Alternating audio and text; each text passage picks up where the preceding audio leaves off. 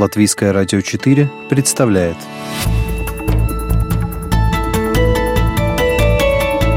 Человек и его поступки. События и его значения. В программе «Мир в профиль»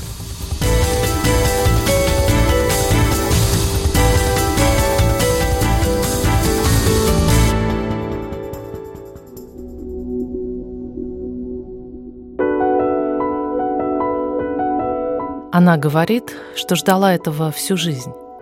По крайней мере, год назад, во время трансляции финала конкурса Евровидения из Стокгольма, Юлия Самойлова заявила своим родственникам, «Вот увидите, на следующее Евровидение возьмут меня». Ее взяли. Но возможности девушки, передвигающейся на инвалидной коляске с детства, ограничены ныне не болезнью, а политическим противостоянием Москвы и Киева – Служба безопасности Украины запретила певице въезд в страну на три года за участие в фестивале, проведенном летом 2015 года в оккупированном Крыму. А Юлии Самойловой, мужественном и талантливом человечке, попавшем в жернова необъявленной войны, сегодня в программе «Мир в профиль». У микрофона автор и ведущая Анна Строй.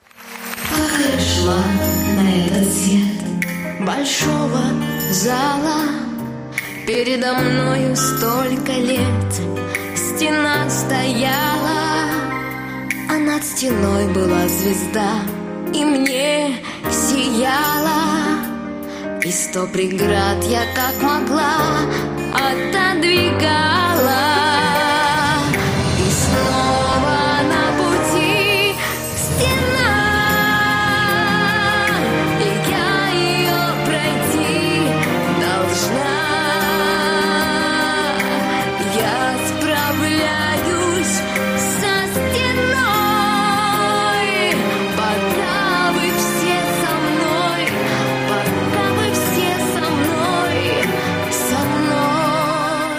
Она поет с детства.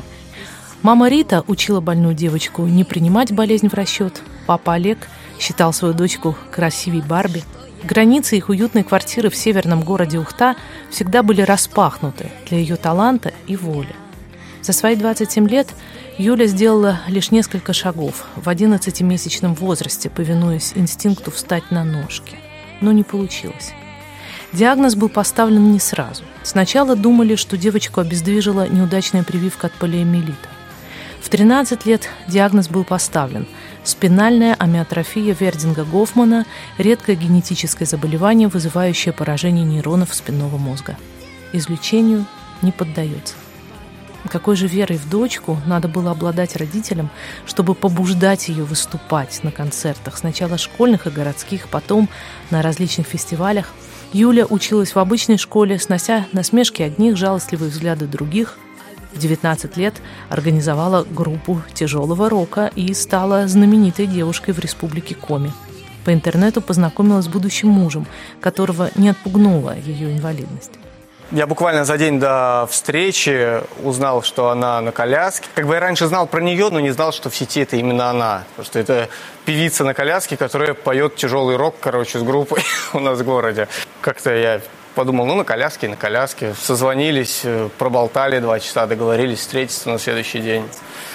Ну и все, собственно.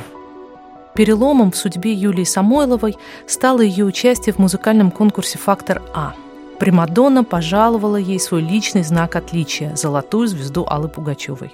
И, само собой разумеется, кто, как не Юля, должна была выступить на Паралимпиаде 2014 года в Сочи. Давайте послушаем ее песню.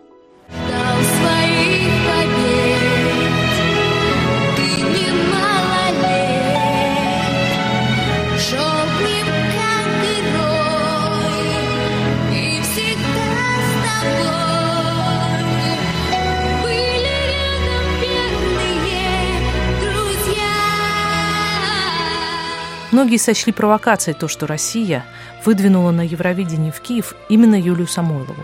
Сначала это была провокация музыкальная. Россия, дескать, будет давить на жалость, и когда прелестная беззащитная девушка вернется домой без награды, можно будет сказать, что ее обошли из-за состояния здоровья или национальности. Теперь говорят о провокации политической. Крым – красная тряпка в отношениях России и Украины. Концерт в не вашей Керчи стал причиной запрета на въезд в Украину Юлии Самойловой. Просчитывали ли это те, кто выдвинул Юлю? Конечно, просчитывали. Но почему Киев повелся на эту провокацию? Неужели другого выхода не было? Этот вопрос я задала трем разным людям, согласившимся дать комментарий нашей программе. Первым был официальный спикер Евровидения 2017 Павел Шелько. Конкурс проходит в Украине. Да, соответственно, все должно идти по законодательству Украины.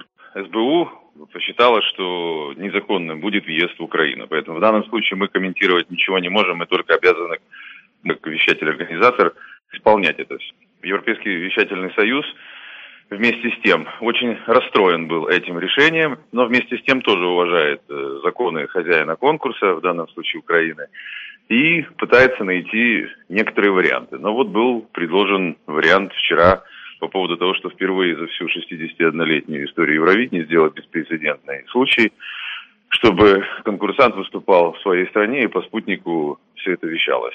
Но в этом отношении уже первый российский канал заявил, что они с этим не согласны, что они так делать не будут. На данный момент вот такой статус. Что будет дальше, пока непонятно. Вместе с тем есть надежда, что все-таки 43 страны выступят на конкурсе Евровидения в Киеве. Скажите, а как реагирует украинское общество? Есть и голоса, которые в пользу отмены этого запрета? Ну, вы знаете, если посмотреть на соцсети, достаточно сказать, что мнения разделились. В каком отношении, не знаю, официальных опросов никто не проводил, но мнения разделились.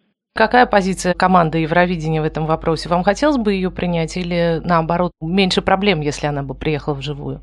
Ну, понимаете, мы, как организаторы, мы э, в данном случае, естественно, что мы хотим, чтобы все состоялось, чтобы все 43 страны приняли участие. Но вместе с тем э, есть же законодательство, есть власть, которая регулирует ряд вещей.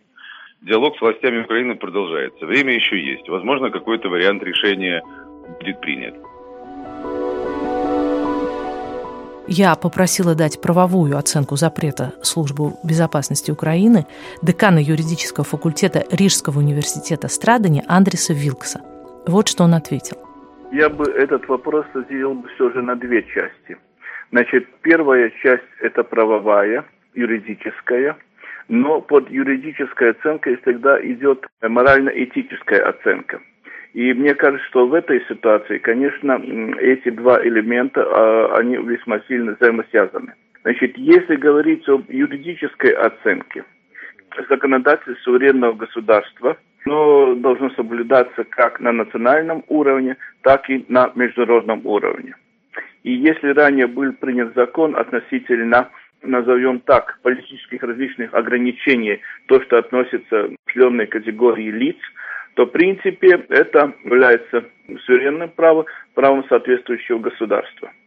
Но, однако, допустим, всегда имеются какие-либо исключения, возможны, значит, относительно и применения национального закона в данном случае. Второй момент. Значит, мне кажется, что все же культурные различные мероприятия не всегда поддаются под какую-либо правовую регламентацию. Поскольку еще эта девушка является с ограниченными возможностями, то тем паче, может быть, допустим, это исключение могло бы быть принято. Мы можем в определенной мере провести какую-то параллель относительно проведения конкурса «Новая волна» в Латвии, в Юрмале, и ограничения права въезда, несения черный список, э, если не ошибаюсь, четырех исполнителей Российской Федерации. Это тоже базируется на определенных правовых основах, во-первых, и соответствующее право имеется, но вопрос очень дискуссионный. Необходимо ли бы в данной ситуации принимать соответствующее решение министром иностранных дел? Это является дискуссионным. И относительно, значит, тоже той ситуации, о которой мы говорим об проведении Евровидения в 2017 году в Киеве и принятое данное ограничение, ну, на мой взгляд, с морально-этической стороны, она не совсем принимаема. Кстати, одна деталь. Открыв интернет, я обнаружила, что запрет на въезд иностранцев на временно оккупированную территорию Крыма в обход границы Украины, на основании которого и вынесено решение СБУ, вступил в силу 4 июня 2015 года. Фестиваль «Мир спорта и добра», на котором выступала Самойлова, состоялся 15 июня, через 11 дней. Насколько мне удалось узнать, кроме самого факта своего участия в гала-концерте, Самойлова никак не выражала своей политической позиции в отношении оккупации Крыма. Моим третьим комментатором стал Мирослав Кодис, основатель клуба Евровидения в Латвии. В день, когда передача выходит в эфир, в Риге пройдет пре-парти песенного конкурса. Будет ли на нем сказано хоть слово в защиту российской певицы? Не, ну, с этой ситуацией ничего не будет, конечно, потому что ну, это сейчас должно разбираться Европейский учительный союз, Украина и Россия, они между собой должны разобраться. Мы об этом не будем не говорить, не обсуждать. А мы звали Юлию Самойлову, звали на, к нам на припартии украинцев, мы всех участников, всех 43 стран звали участников. Кто-то по каким-то причинам не смог приехать, кто-то приехал, пять стран к нам приехали. Э, мы не будем отдельно это как-то выделять. Нет, потому что я думаю, на Большом Евровидении то, что призвал Киркоров, никто из участников не будет. Э, как бы, но это прецедент такой, но никто не будет, там, я думаю, перед песней там показывать фотографии или что-то говорить, что я песню исполняю в честь Юлии Самойловой, как бы я думаю, что такого не будет. Понятно. Э, хотя, может быть, именно такое давление у людей искусства, которые хотели бы видеть этот конкурс свободным от политики, может быть, он бы повлиял в итоге и на Киев, и на Европейский вещательный союз, и на Москву. Ну, может быть, но это, наверное, будут делать с российской стороны, может, какие-то музыканты именно вот в России, потому что ну, я не берусь утверждать, но не знаю, будет ли кто-то. Я, по крайней мере, не слышал, не видел, чтобы кто-то из-за границы, из заграничных музыкантов и деятелей искусства говорил, что а, мы будем протестовать и выступать за Самойлову. Я думаю, что в данном случае как бы вся, вся ситуация многим мне нравится именно в целом за ситуацию могут, против такой ситуации могут выступать, чтобы в дальнейшем такое тоже не повторялось, чтобы не было такое, что какая-то страна как бы вот за месяц, за два до Евровидения вносит кого-то в черный список или запрещает въезд э, на, на, на конкурс.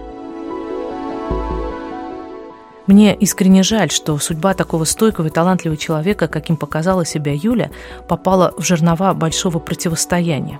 И пока искусство не в состоянии преодолеть его – мне стыдно, когда мои украинские друзья изгалялись в Фейсбуке, поддерживая чей-то бредовый пост о том, что российскую певицу, это было еще до вынесения запрета на въезд, нужно встретить в аэропорту кавалькадой ребят-колясочников, ставших инвалидами, воюя за свою страну. Я понимаю логику тех, кто возмущался, что Юлия Самойлова пела в Крыму тогда, когда туда к родне не пускали крымскую татарку Джамалу, принесшую Киеву второй раз право проводить Евровидение. Я понимаю боль тех, кто до сих пор помнит, что творилось в Киеве и других украинских городах, когда в Сочи проходили те самые Паралимпийские игры. Но если есть хотя бы хрупкая возможность построить, а не разрушать мосты, разве не надо обеим странам ее использовать? это не политика, это не политический конкурс, это Евровидение, это музыка, это конкурс, где съезжаются в этом году 43 страны, фанаты, поклонники, музыканты, журналисты. Это праздник должен быть для всех, а, к сожалению, почему-то он вот превратился в какую-то политическую борьбу. Логотип этого конкурса – это Celebrity Diversity, что мы, значит, мы все разные, мы это празднуем, и в этот раз, получается, как-то все-таки мы не сможем это отпраздновать, потому что кому-то запрещен въезд. Что касается сателлита, то, видимо, это вот тот компромисс, на который вышел Европейский вещательный союз, организатор Евровидения. Вот Россия его отвергает, наверное, потому что они считают, что они ничего не нарушили, что они выбрали свою певицу на международный конкурс, и она должна ехать туда, и она должна иметь такие же шансы, также выступать абсолютно, как выступают все другие. А для России это получается, что она будет в какой-то студии где-то в Москве сидеть и выступать, это уже, конечно, не тот дух. У нее не будет той аудитории, у нее не будет того чувства, которое имеет чувство музыканты, выступающие в прямом эфире на сцене Евровидения. То есть поэтому я думаю, что это, конечно, не совсем правильно, ну как бы, но это тот компромисс, который, да, вещательный союз э, выбрал. Моя стена из синяков, а не из дыма. Я обманула вас, что я неуязвима. Это было мнение Мирослава Колеса. Говорят, диалог Европейского вещательного союза и властей Украины еще продолжается. И я очень хочу, чтобы им удалось найти решение в пользу Юлии Самойловой. з тобою буде, коли закінчиться їхня війна, чи вистачить нам сили зробити так, щоб впала стіна, стіна.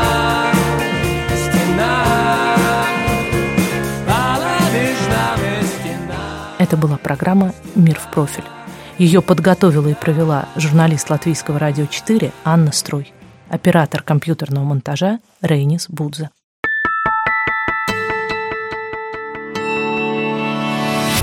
Человек и его поступки.